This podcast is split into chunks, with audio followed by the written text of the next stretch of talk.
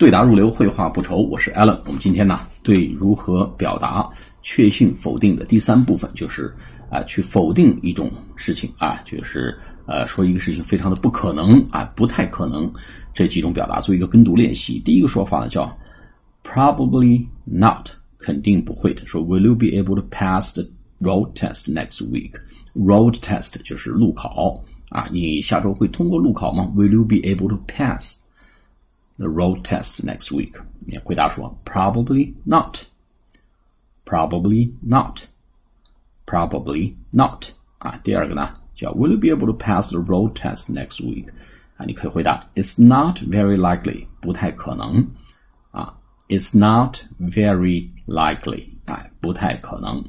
It's not very likely 啊。第三个呢说 Will you be able to pass the road test next week？ 会可以回答说，There's not much chance of that，没啥机会。There's not much chance of that. There's not much chance of that. 第四个呢，说 Will you be able to pass the road test next week？可以回答 I'd be very surprised if that happened. I'd be very surprised if that happened. I'd be very surprised if that happened. 啊，如果这事真发生，我会感到极其的惊讶。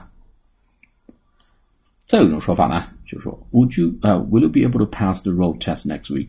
啊，可以回答说，I wouldn't bet on it，我可不赌这事儿。I wouldn't bet 打赌，b e t。I wouldn't bet on it。啊，on it，it 就是这个考试能通过，路考能通过这件事。I wouldn't bet on it。